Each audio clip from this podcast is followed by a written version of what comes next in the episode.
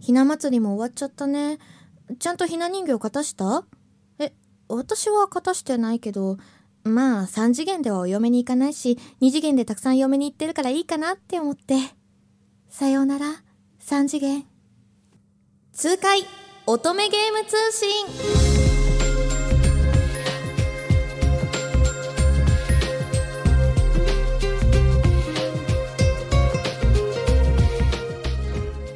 皆さんこんにちは通崎千穂です。この番組痛快乙女ゲーム通信。今回で第45回目の放送になります。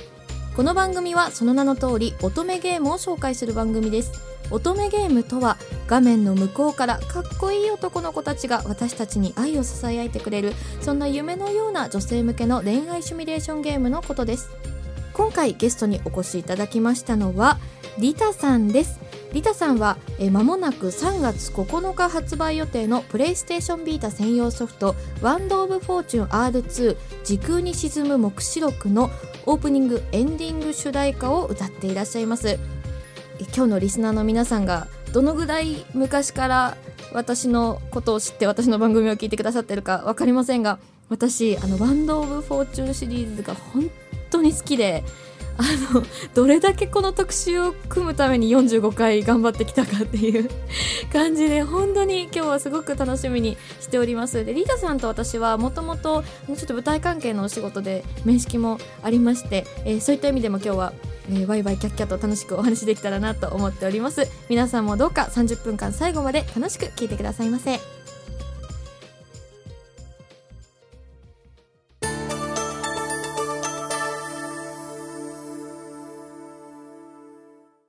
かせてください。ゲスト様の、お、は、な、し。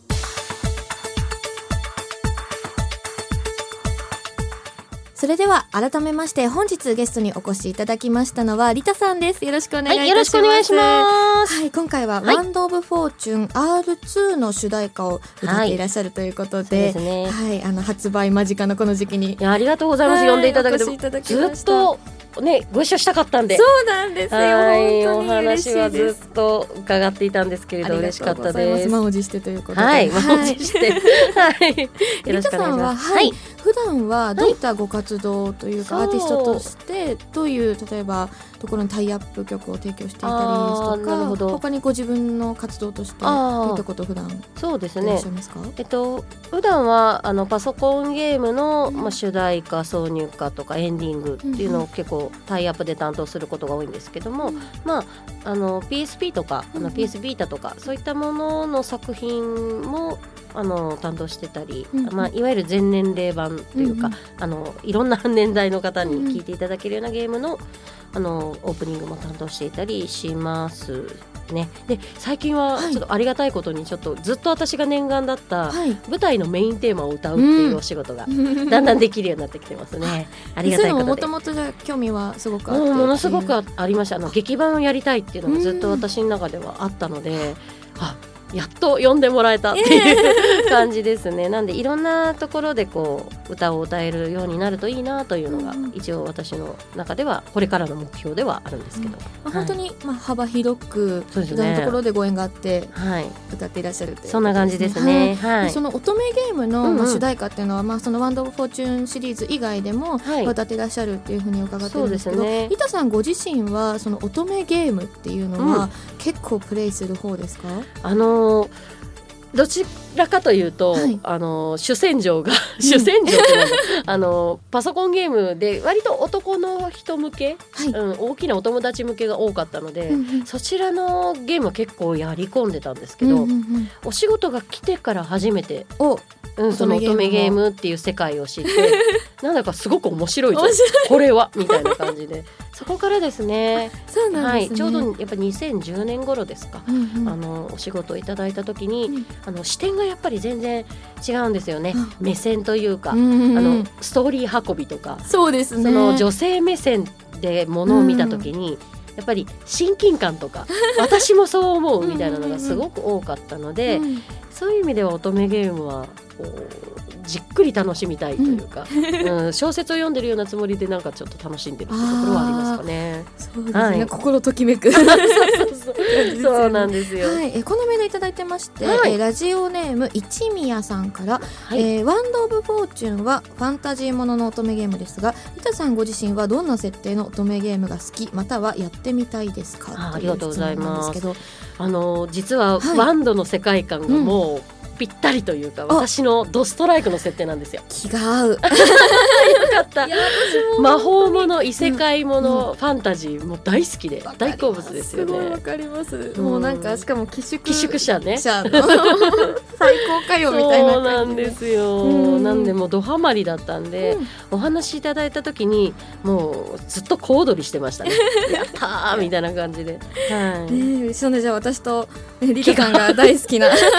ワンドオブフォーチュンシリーズなんですけど、ね、リタさんが楽曲担当してらっしゃるのは2の方ということで、そ、ね、のワンド・オブ・フォーチュンは、まあ、最初プレイステーション2で発売して、はい、でそのワンド・オブ・フォーチュン2がプレイステーションポータブルで発売してっていう順番で来てるんですけれども、はい、あのなので続きものといえば続きものなので、ちょっとあらすじのご紹介が難しいんですけれども、はい、そのヒロインのルルちゃんっていう女の子が、うん、その本来誰もが持っているはずの属性を持たない無属性というところからまず話が始まり、うん、えそれでその無属性を解決するためにミルスクレア魔法院っていうその寄宿性の魔法院に、えー、入ってきてっていうお話なんですけれども、この「ワンド・オブ・フォーチュン R2 は」の誰もが持つはずの属性を持たない無属性の少女、ルルが、うん、えー、紆余曲折を経て、人類初の全属性すべてを持つというねうね、を得てからしばらくのこと、仲間たちが揃って記念撮影をしようとした瞬間、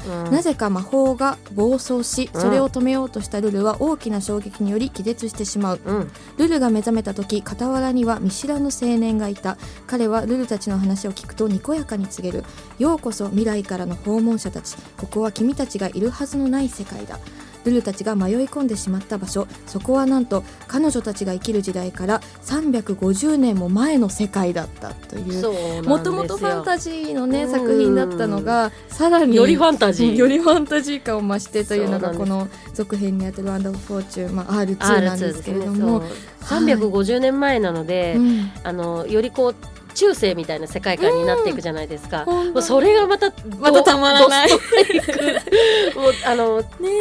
古代中世が本当私好きで、歴史ものとかもすごい好きなので、何これ私の好きなものてんこ盛りみたいな。衣装もね変わってねすごいかっこいいしすごい素敵ですよね。そう全部載せですね全部載せ。はい、はい、リタさんが担当してきたワンドオブフォーチュン関連の楽曲が、先ほどご紹介したそのプレイステーションポータブルのワンドオブフォーチュン2の楽曲「輝きの未来、エブリマイディア」そしてその「ワンドオブフォーチュン2君に捧げるエピローグ」というこれもプレイステーションポータブルで出たそのファンディスクにあたるこちらの主題歌の「プリズムタイム」と「クロスマイハート」そして今回の R2 の新曲として「運命が始まる透明な未来へ」ということでついに6曲に